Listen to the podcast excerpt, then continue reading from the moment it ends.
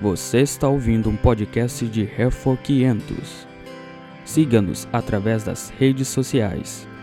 Arroba Refor 500 Brasil.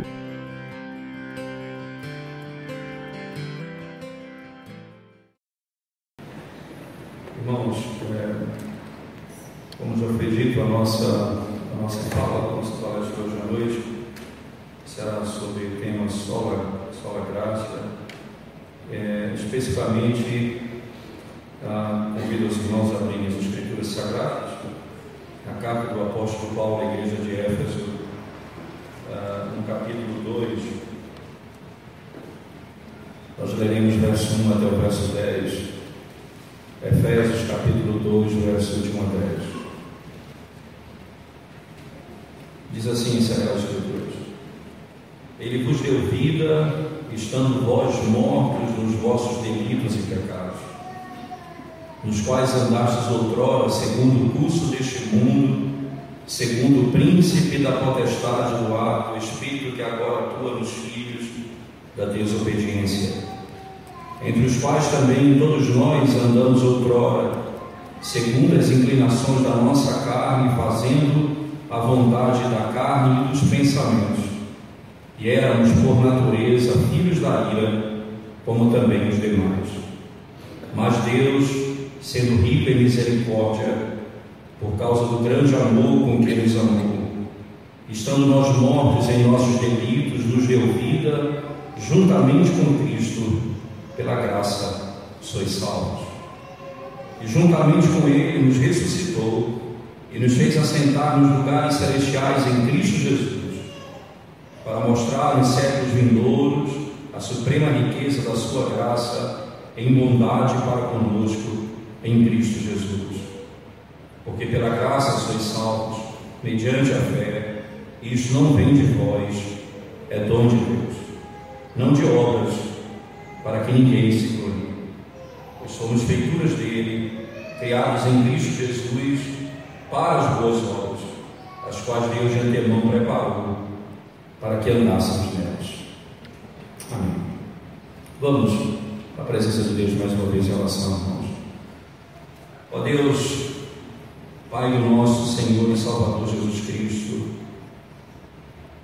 Senhor cheio de bondade e misericórdia, que nos amou antes da fundação do mundo e que deu seu Filho para a nossa salvação. Uma vez o Filho cumprida toda a tua vontade, morreu, foi sepultado, ao terceiro dia ressuscitou, está assentado à destra do Pai. O Espírito, que procede do Pai e do Filho, foi enviado à igreja do Senhor, a fim de que a obra ordenada, planejada na eternidade, cumprida e realizada por Cristo, isto é, a obra que Cristo fez por nós, agora pelo Espírito Santo, é feita em nós aplicada a nós. Por isso, ó Trindade Augusta, nós bendizemos o teu nome, ó único e verdadeiro tua graça, bondade e misericórdia para com o teu povo. Mais uma vez pedimos, desvenda, Senhor, os nossos olhos nessa noite, para podermos contemplar as maravilhas da tua lei, da tua santa palavra do teu Evangelho. Em nome de Jesus. Amém. Certamente, irmãos, quando nós vamos conceituar graça, normalmente ah, nós usamos o conceito mais básico que diz é receber aquilo ah, que eu não mereço, né? é favor imerecido. É o que nós normalmente, é um conceito básico e real, verdadeiro, acerca da graça. Alguém já disse que misericórdia é não receber o que eu mereço. Isto é, eu mereço o inferno e Deus não me deu o que eu mereço. Eu mereço a condenação eterna Ele me deu a vida eterna. A graça é receber aquilo que eu não mereço.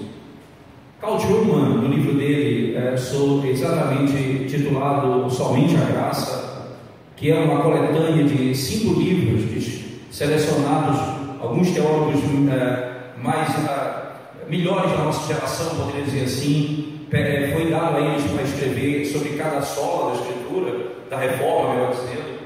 E Carl escreveu sobre é, sola graça, sola, somente a graça. E ele conceitua a graça assim desse livro.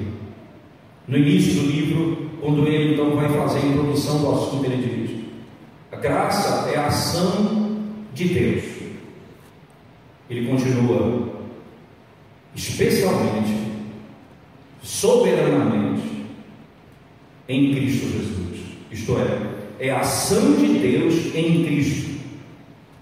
Graça é a ação de Deus em Cristo. É importante nós pensarmos nisso porque é, quando você olha especificamente para o debate sobre o conceito de graça, e você vai, por exemplo, para Agostinho e, e para Pelágio no debate sobre, sobre o conceito do pecado, a profundidade do pecado, é? em que o pecado, que o pecado produziu no homem, certo? Qual foi a causa da queda de Adão? Então você percebe que há um aspecto no tema que diz respeito ao aspecto central que nós tratamos ontem à noite, que é o homem caído nos seus delitos e pecados, ele torna-se incapaz de salvar a si mesmo. Então, Gaudium acrescenta com base nisso, ele diz o seguinte: é por isso que o conceito de somente a graça está exclusivamente fincado no conceito de somente Cristo. Porque nós não receberemos graça a parte da obra de Cristo.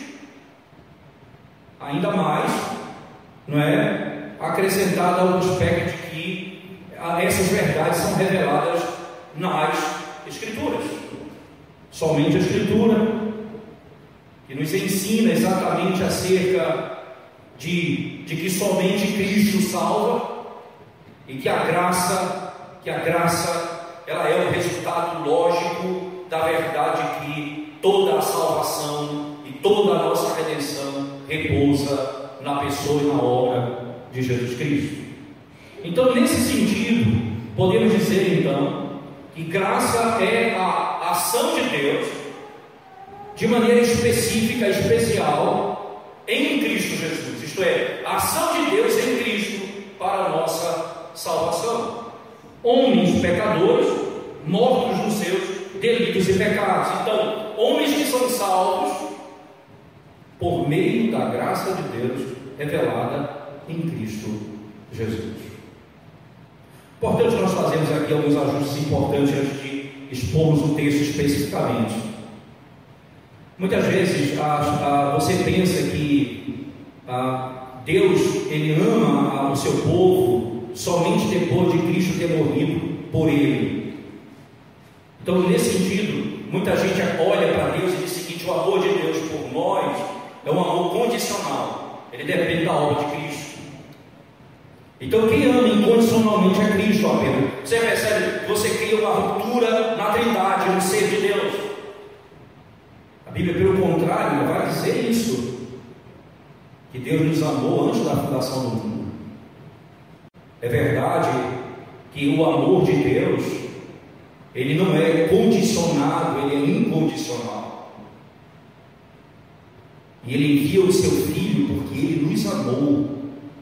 Perceba, ele não vai nos amar porque o filho morreu por nós. O seu filho é enviado porque ele nos amou. A graça de Deus, ela passa a ser o foco central, a bondade de Deus passa a ser o foco central daquilo que acontece com o seu povo. O Deus que nos ama antes mesmo de existirmos e envia o seu Filho porque nos ama, e o Filho vem por, porque ama o Pai e ama aqueles a quem o Pai deu, e o Filho morre por aqueles que o Pai amou Interessante que João vai descrever uma imagem bem interessante. Porque você vê João 3,16, que é o texto clássico que diz: Porque Deus amou o mundo que deu o seu Filho Veja, Jesus é dado por Deus, é, é, Deus deu Cristo a nós. Cristo é, é dádiva de Deus à igreja. Mas em João 17, na oração, ele diz: Aqueles que tu me deste. João Jesus diz: a igreja é um presente do Pai ao Filho. Não é apenas o Filho que foi dado à igreja. O texto diz: aqueles que tu me deste.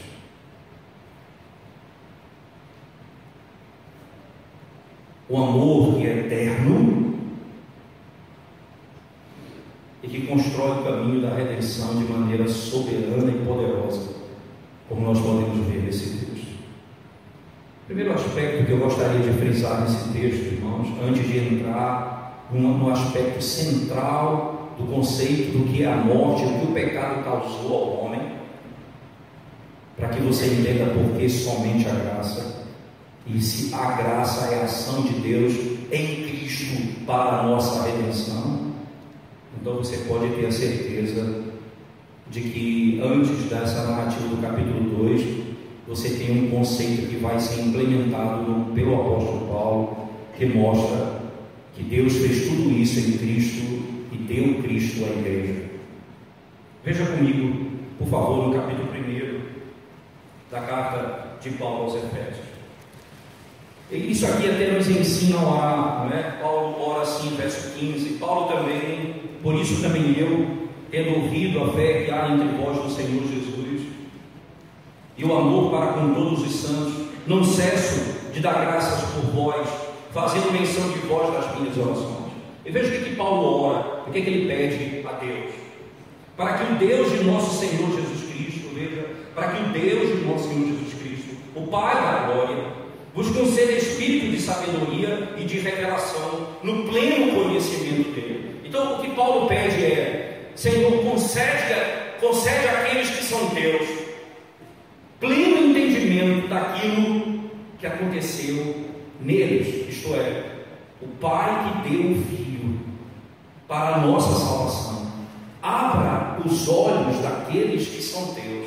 Veja que Paulo descreve é, para que o Deus de nosso Senhor, o Deus de nosso Senhor Jesus Cristo, o Pai da glória, vos conceda espírito de sabedoria e de revelação no pleno conhecimento dele, iluminados os olhos do vosso coração, para saberdes qual é a esperança do seu chamamento, qual a riqueza da glória da sua herança nos santos, e qual a suprema grandeza do seu poder para com os que cremos segundo a eficácia da força do seu poder, o qual exerceu em Cristo, ressuscitando dentre os mortos e fazendo sentar à sua direita nos lugares celestiais. Perceba, irmãos, abra os olhos deles, diz Paulo, ó Deus, ilumina o entendimento deles, para que eles saibam qual é a esperança do chamado deles, qual é a riqueza da glória da herança dos santos Veja, para que eles saibam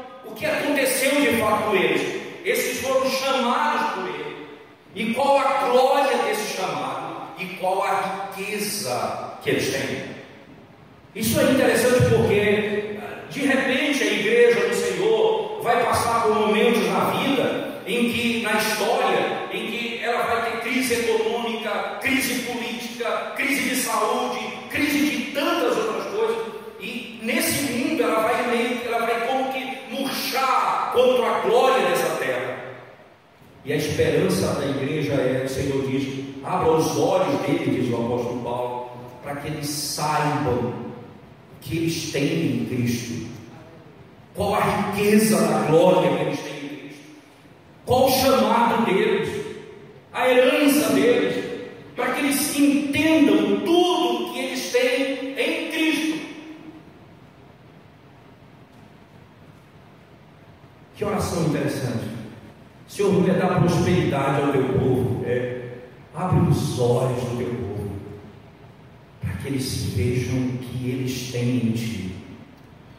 Eu lembro do jovem, do profeta, quando o exército muito superior ao exército de Israel, marcha sobre eles. Então o jovem diz: Estamos destruídos, eles são superiores a nós. Então o profeta diz: Senhor, abre os olhos desse jovem para que ele, para que ele veja quem luta por nós. Diz o texto sagrado que os céus se abriram, carruagem de fogo, anjos. Ele disse: são esses os que lutam por nós. Abre os olhos para que percebam a glória. Você entende que o nosso maior problema, irmãos, não é como, não é necessariamente como nós sofremos ou como vivemos nessa terra. Nosso maior problema é porque nós não sabemos o que nós temos em Cristo. Qual a riqueza dessa glória? Você sabe como é que essa riqueza se revela? Veja o texto comigo, volte comigo, verso 21. Né? Verso 20 ele diz: O qual exerceu em Cristo, ressuscitando dentre os mortos e fazendo sentar à sua direita nos lugares celestiais, acima de todo principado e potestade, e poder e domínio, e de todo nome que se possa referir, não só no presente século, mas também no vindouro. Preste atenção.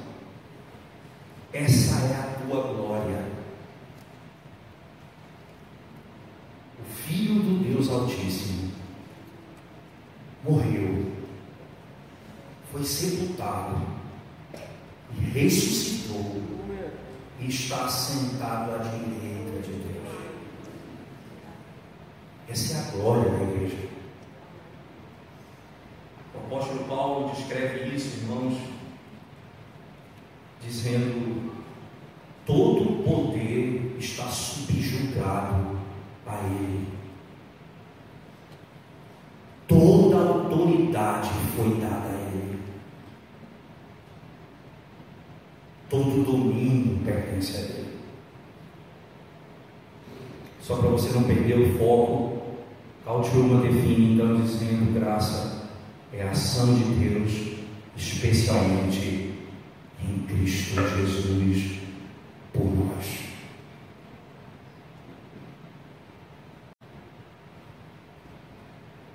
Agora veja se não é exatamente isso. Olha comigo o texto, por favor. E pôs, verso 22, e pôs todas as coisas debaixo dos pés, para ser o cabeça. Sobre todas as coisas ele fez o que? O deu a igreja. Quem é a igreja? Aqueles que ele amou antes da fundação do mundo, isto é, aqueles que o Pai lhe deu. Veja, ele fez isso e foi dado à igreja para que aqueles que o Pai amou antes da fundação do mundo, nenhum se perdesse. Nenhum se.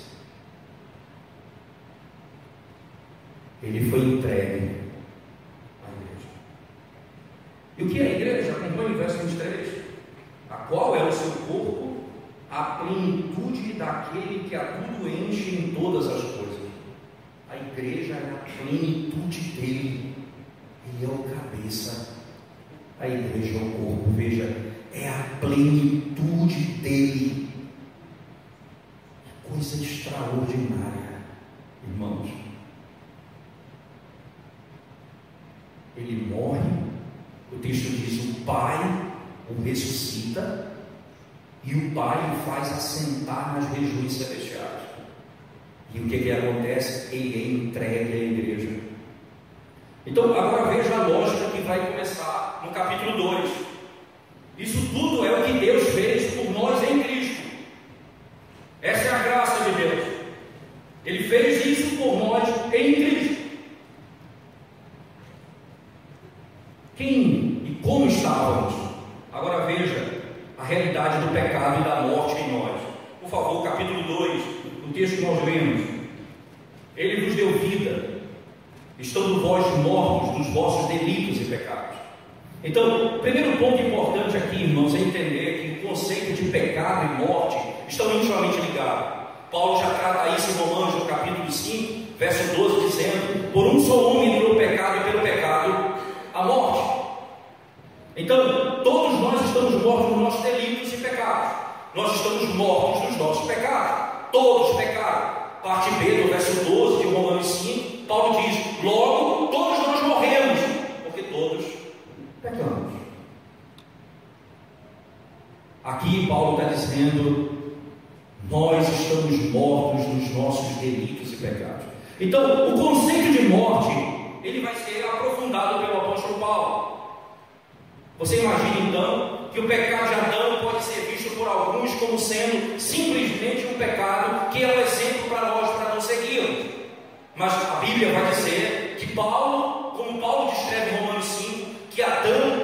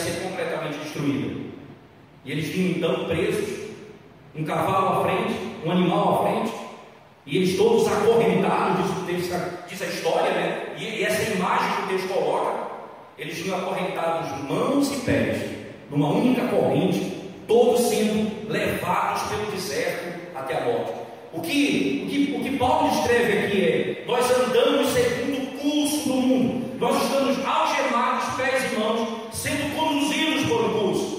Thomas Watson, por exemplo, certa vez disse: todo peixe morto desce o fluxo do rio. Só os vivos nadam contra a maré. Os mortos descem naturalmente o fluxo do rio. E exatamente essa imagem. Nós somos mortos,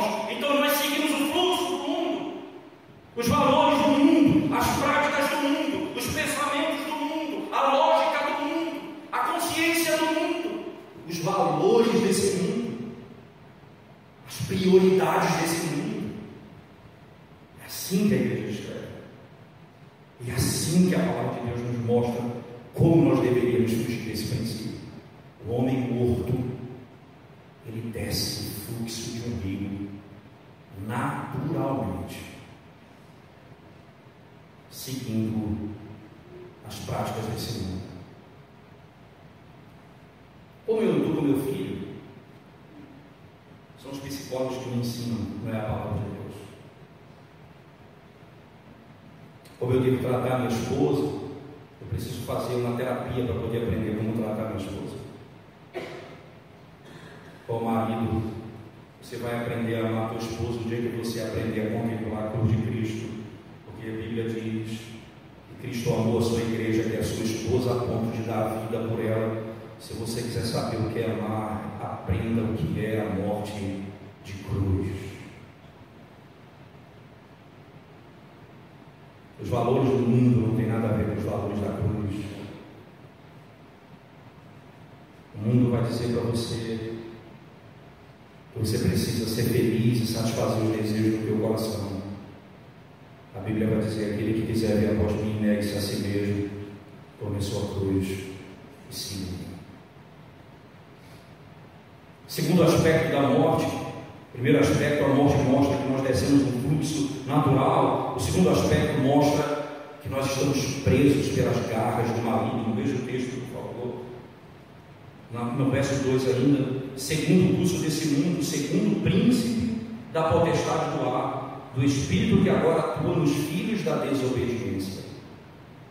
Interessante, que é o que Paulo vai dizer a Timóteo, para ele ter paciência e argumentar com os incrédulos para que Deus use de misericórdia para com eles e possa livrá-los das garras de Satanás que os prendeu para que eles pratiquem a sua vontade.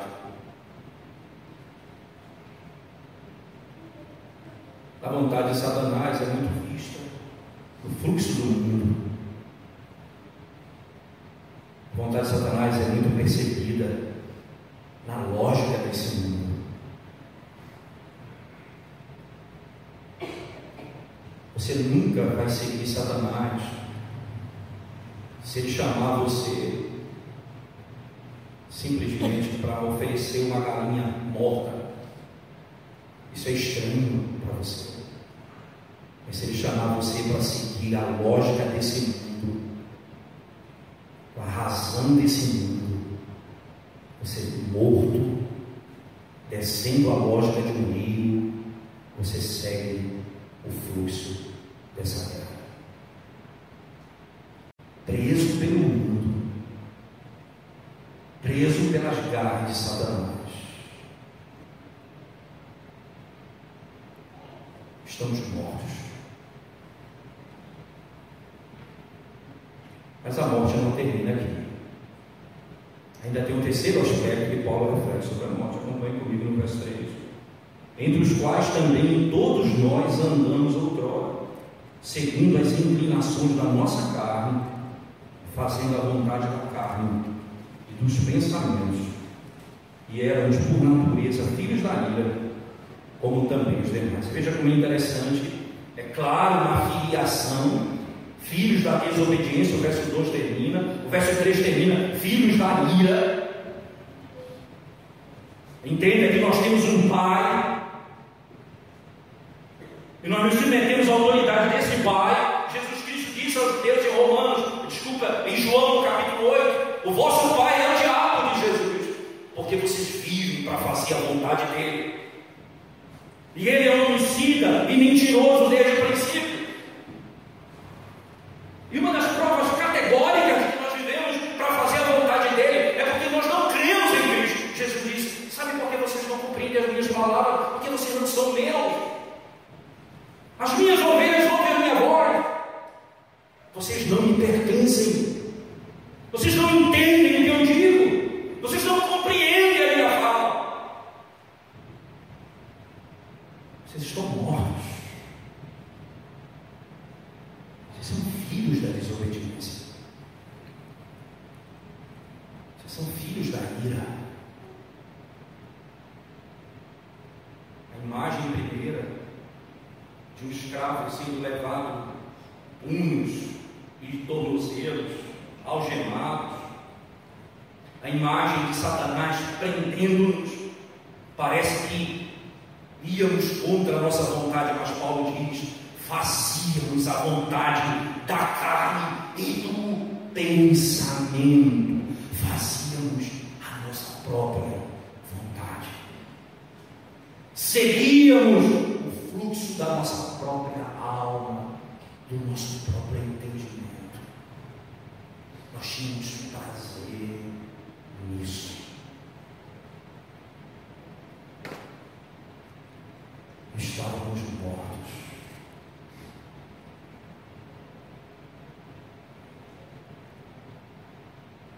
Não há esperança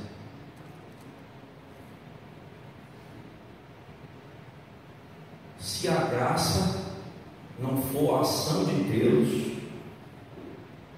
soberanamente em Cristo Jesus por nós,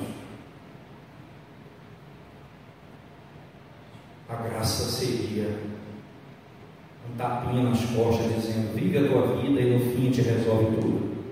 Compra o que você quiser, no fim te acerta as contas. Estaríamos mexendo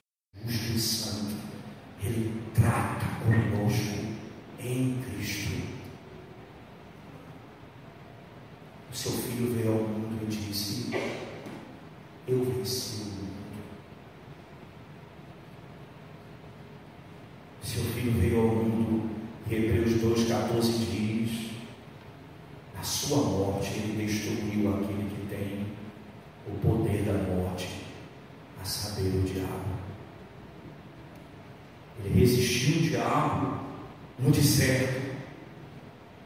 Quando Adão no jardim, tendo água jogando em quatro voltas.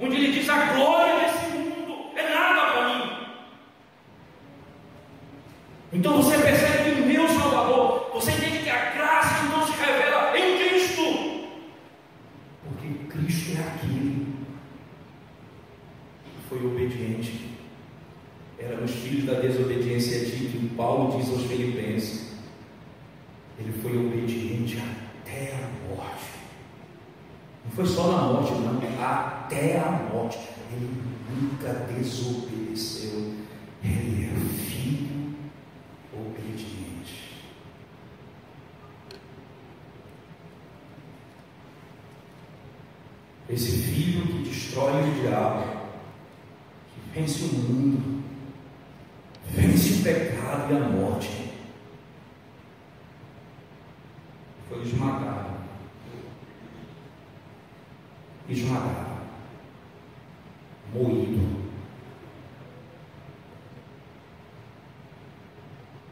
O que levaria o pai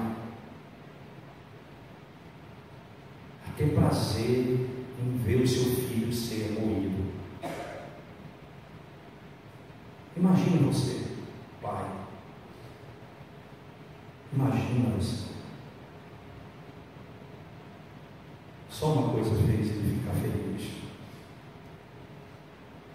É porque no final daquela obra, o pecado daqueles que ele amou antes da fundação do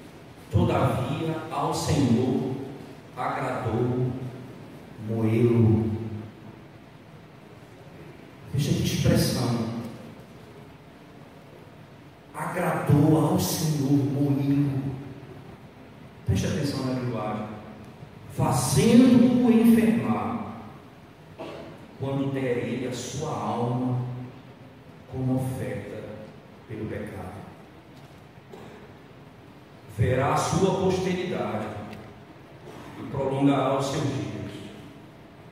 E a vontade do Senhor prosperará nas suas mãos. Verso 11: Ele verá o fruto do penoso trabalho de sua alma. Ele está falando, filho. O pai tem prazer em ouvir, porque no final o pecado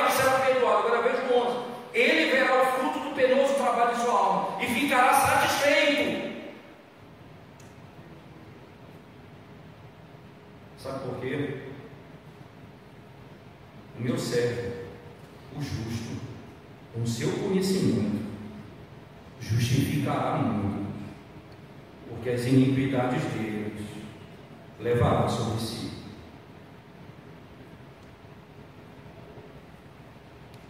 Só por uma razão. E no final, o pecado daqueles que o Pai amou e entregou a Ele seria perdoado. Por isso ele fez toda a obra, e o texto diz: o Pai deu a igreja, ao seu povo. E depois Jesus olha e diz: Ah, Pai, aqueles que tu me deste. A igreja é presente de Deus ao Filho.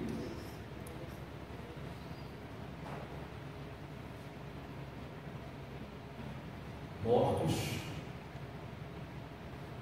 porque estamos presos no mundo, algemados por Satanás, e fazendo a vontade da carne e dos pensamentos.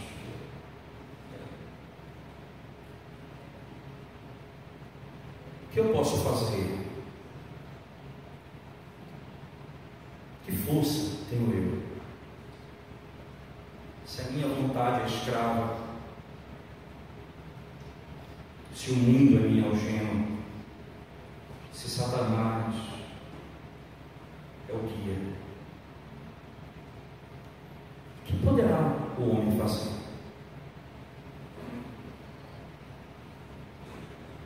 Só tem duas palavras que podem dar esperança ao homem. Essas palavras têm que ser grifadas, marcadas escritas, reescritas, decoradas, só tem duas palavras. O verso 4 começa com elas. Mas Deus. Aqui entra uma adversativa, uma conjunção adversativa, onde do mundo, as algemas de Satanás, a prisão dos pensamentos, aonde agora tudo aquilo que vai em uma direção virá em mas Deus, Ele intervém na história, Ele mostra a sua misericórdia na história, Ele entrega o seu filho por nós. E aí veja a linguagem de Paulo, mas Deus, sendo rico em misericórdia. Agora preste atenção nisso, irmãos. Tem alguns atributos divinos são sempre extraordinários, porque Deus se revela nos seus atributos. Mas tem alguns atributos que nunca vem só. Ele vem sempre com um tipo de qualificação, de aumentativo, de número. Quando Davi confessa seu pecado, ele diz assim: Perdoa os meus pecados, Senhor, segundo a multidão das tuas misericórdias salmista Paulo diz: rico em misericórdia.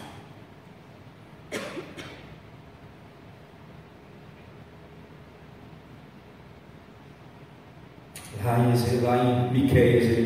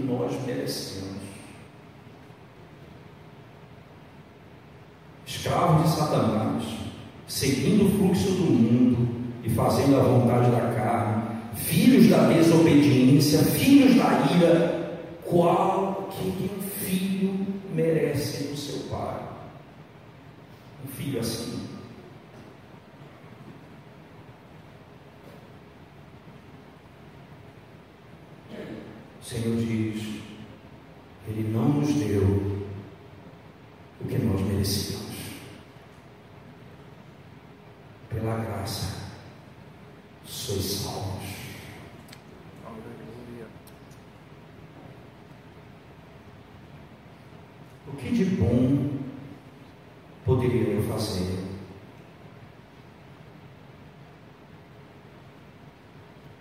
Como eu poderia atrair Deus a mim? Tudo que eu tinha era a certeza de que Ele iria me lançar no inferno.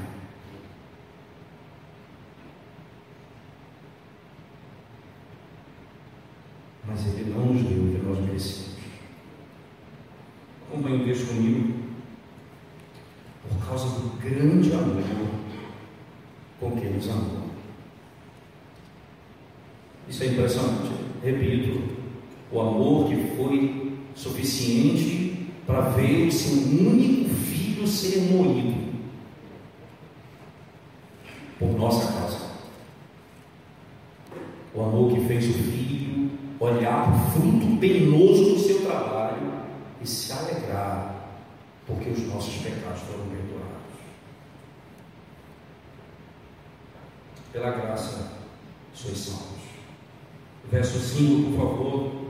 Estando nós mortos em nossos delitos, nos deu vida juntamente. E aqui você vai entender o que é que, por que, que a graça, diz Carl Truman, por que, que a graça ela é a ação de Deus em Cristo por nós. Porque lembra do capítulo 1? Ele foi morto, Cristo, Deus o ressuscita e o faz assentar regiões celestiais. Então veja o texto ele nos deu vida juntamente com Cristo. Em outras palavras, o mesmo poder que tirou Cristo da morte é o mesmo poder que nos tira da morte. Você imagina então qual a vontade específica de Lázaro depois de quatro dias morto, em estado de putrefação? O próprio texto se encarrega de dizer: Senhor, não abre, porque já cheira mal.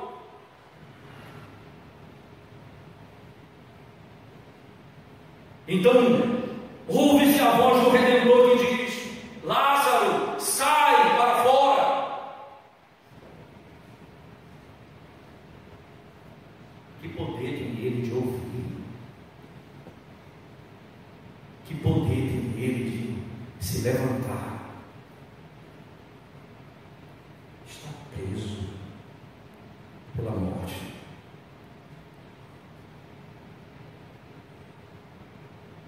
Essa é a salvação pela graça em Cristo Jesus.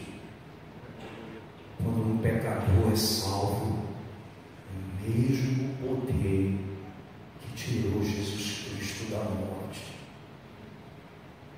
arranca o pecador do pecado. Aleluia. Ele nos deu vida juntamente com Ele. E veja o texto, pela graça sois salvos. E veja se o que a graça é a obra de Deus em Cristo por nós. Sequência ainda narrativa, por favor. Verso 5. Estando nós mortos no nosso, em nossos delitos, nos deu vida juntamente com Ele, pela graça sois salvos, e juntamente com Ele nos ressuscitou.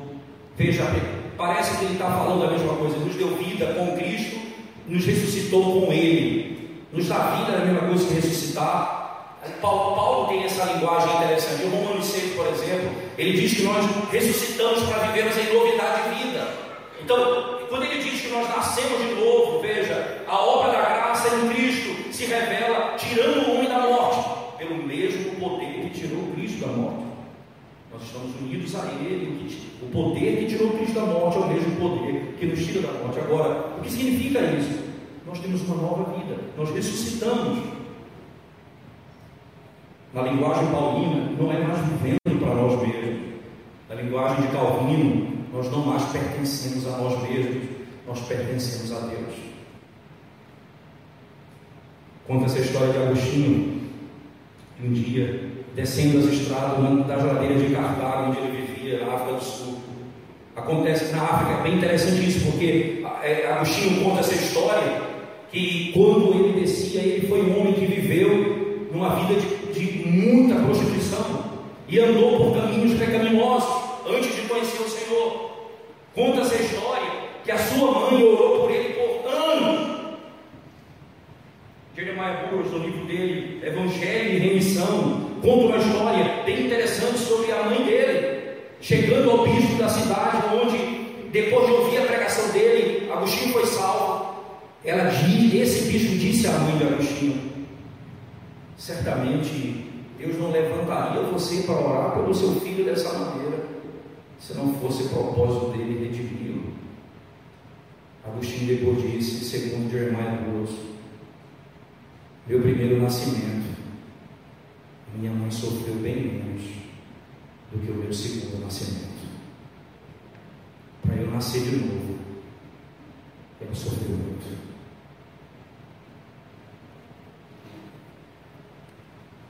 o texto, a história conta que esse Agostinho, que foi salvo pelo poder do Evangelho, viu uma prostituta chamando por ele. E chamando ele descendo as ladeiras, Agostinho, Agostinho, ele continuou descendo.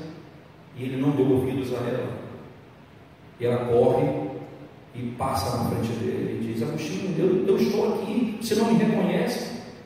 Ele disse: Mas eu não estou aqui, porque já não sou eu quem vive, mas Cristo vive em mim.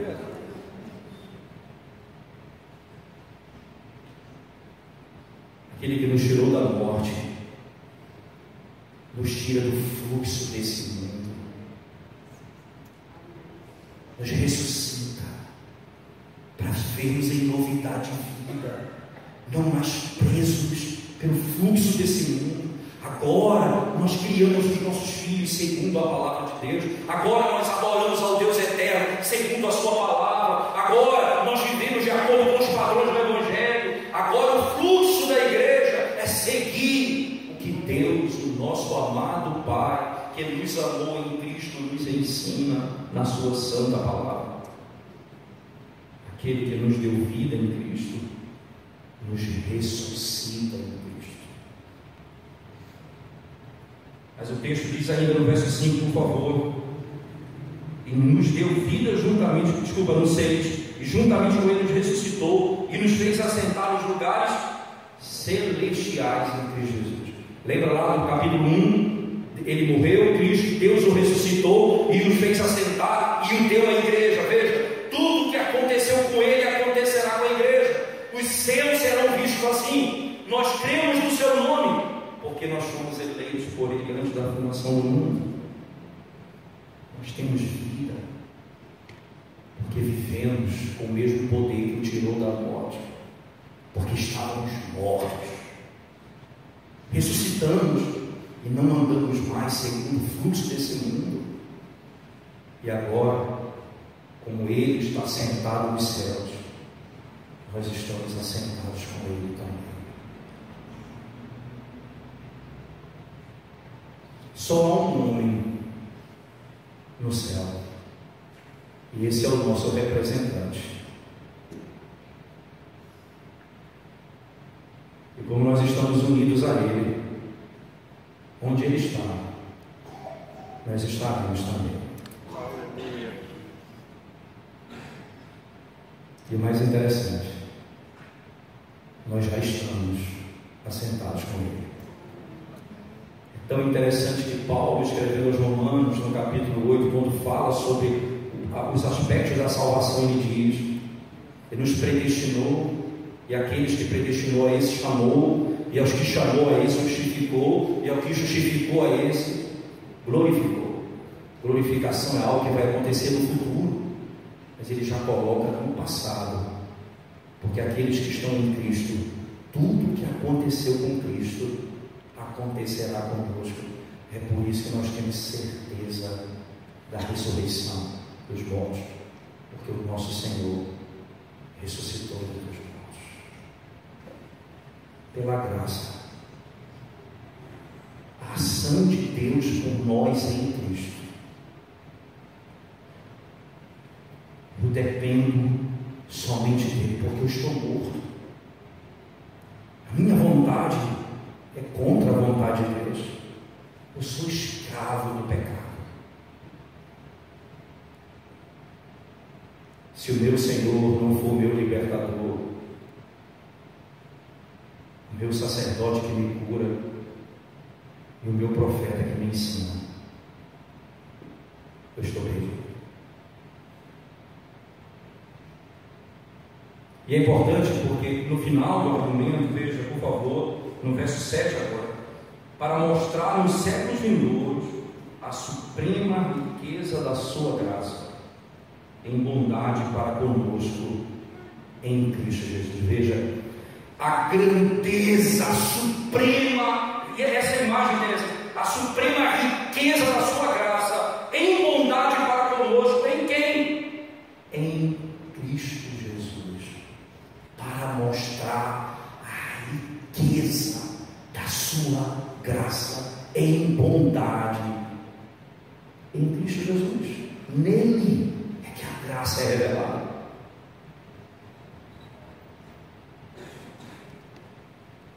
É nele que a graça é revelada. Para que a glória, diz o texto, não seja minha nem sua, mas dele. E esse é o grande fim de toda a história. Porque se não é pela graça, a glória não é só dele. Se não é só pela fé, a graça não é, a glória não é só dele. Se não for somente Cristo, a glória não é só dele. Você percebe, irmãos? É por isso que só dá uma maneira de Deus receber a glória. Romanos capítulo, capítulo 27. É, último, último texto de Romanos. Olha só comigo. Último capítulo de Romanos. É, capítulo não 27, porque não tem, né? Romanos capítulo 16, verso 27. Versículo 27. Veja, você lembra que começa Romanos assim: eles não o glorificaram como Deus. É assim que Romanos trata sobre a incredulidade e a idolatria. Eles não deram glória a Ele. Então a glória é, só, é dada a Ele por meio de quem? Veja o verso 27. Ao Deus único e sábio seja dada a glória. Por meio de quem, irmãos?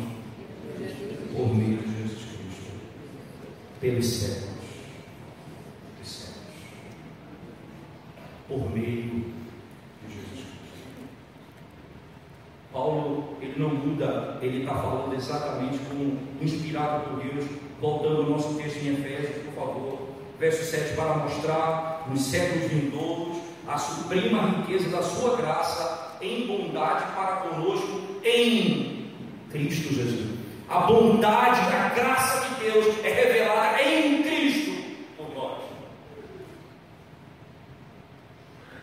porque eu não tenho força, porque eu não tenho vontade e porque eu sou escravo.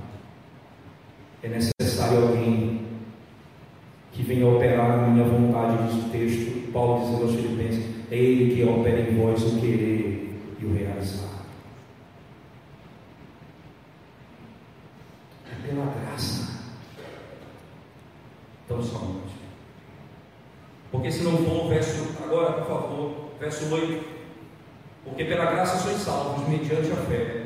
Isto não vem de vós, é dom de Deus, não de obras, para que ninguém se glorie.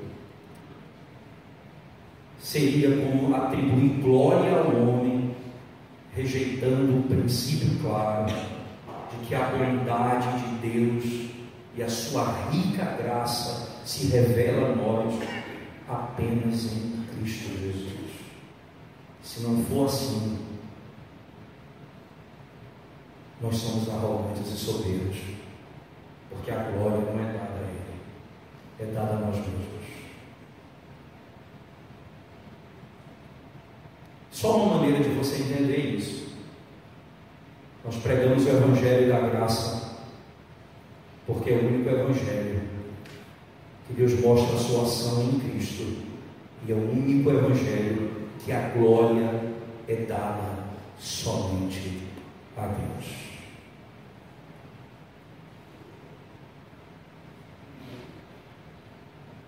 Interessante é que agora nós vamos trabalhar, e o texto encerra no verso 10, pois somos feitura dele, criados em Cristo Jesus. Veja que a palavra criada é interessante. Nós somos o poema de Deus, nós somos feitos em Cristo Jesus. Lembra? Nós somos criados a imagem de Deus em Adão e caímos, e a imagem de Deus foi corrompida em nós. Essa imagem ela, ela é restaurada em nós em Cristo. Ela é restaurada em nós Cristo. Para você não ter dúvida do que eu estou falando, no capítulo 4 da carta de Paulo aos Efésios, por favor, é, é, Efésios capítulo 4, por favor, abra sua Bíblia comigo. Só virar a página e você vai ver especificamente no verso 22 em diante, diz assim: vamos ler do 20 em diante do capítulo 4. Mas não foi assim que aprendestes a Cristo, se é que de fato tendes ouvido e nele fostes segundo é a vontade de Jesus, no sentido de que, quanto ao trato passado, vos despojeis do velho homem, que se corrompe segundo a concupiscência do engano, e vos renoveis no espírito do vosso entendimento, e vos revistais do novo homem criados segundo Deus em justiça e retidão procedentes da verdade. Veja, nós vamos nos revestir do novo homem, criados agora. Você entende? Nós somos criados e agora, como caídos, nós refletimos o mundo e em Cristo nós somos recriados. Daí Paulo termina: nós somos criaturas de Cristo, nós somos feitos em Cristo. Então agora nós reveremos fazendo aquilo que agrada a Deus. Essa é a conduta. Nós teremos amor pela lei de Deus. Teremos prazer nos ensinamentos do Senhor e obedecer os seus mandamentos e não andar de conformidade ao mundo, nem a nossa própria carne, nem os nossos próprios desejos, mas morrer a cada dia para nós mesmos e vivermos para Deus. Porque essa é a obra da graça. Ela não vai produzir frouxidão ética e moral. Já que eu fui salvo pela graça, eu vou viver como eu quero. Paulo diz: é pela graça, e a graça é revelada em Cristo. E se você é feito em Cristo, você é recriado para viver em novidade de vida. Pela graça, sois salvos. É em Cristo que a graça se revela, o amor de Deus. É em Cristo que nós somos redimidos totalmente. E é em Cristo e pelo Espírito de Cristo em nós que nós poderemos viver em obediência ao seu Evangelho. E porque é pela graça, e porque é pela graça, está previsto que quando pecarmos, nós podemos voltar a Ele, que Ele perdoará os nossos pecados.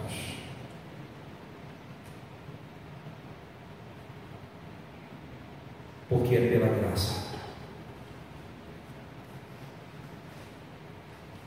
É por isso que há perdão para os nossos pecados.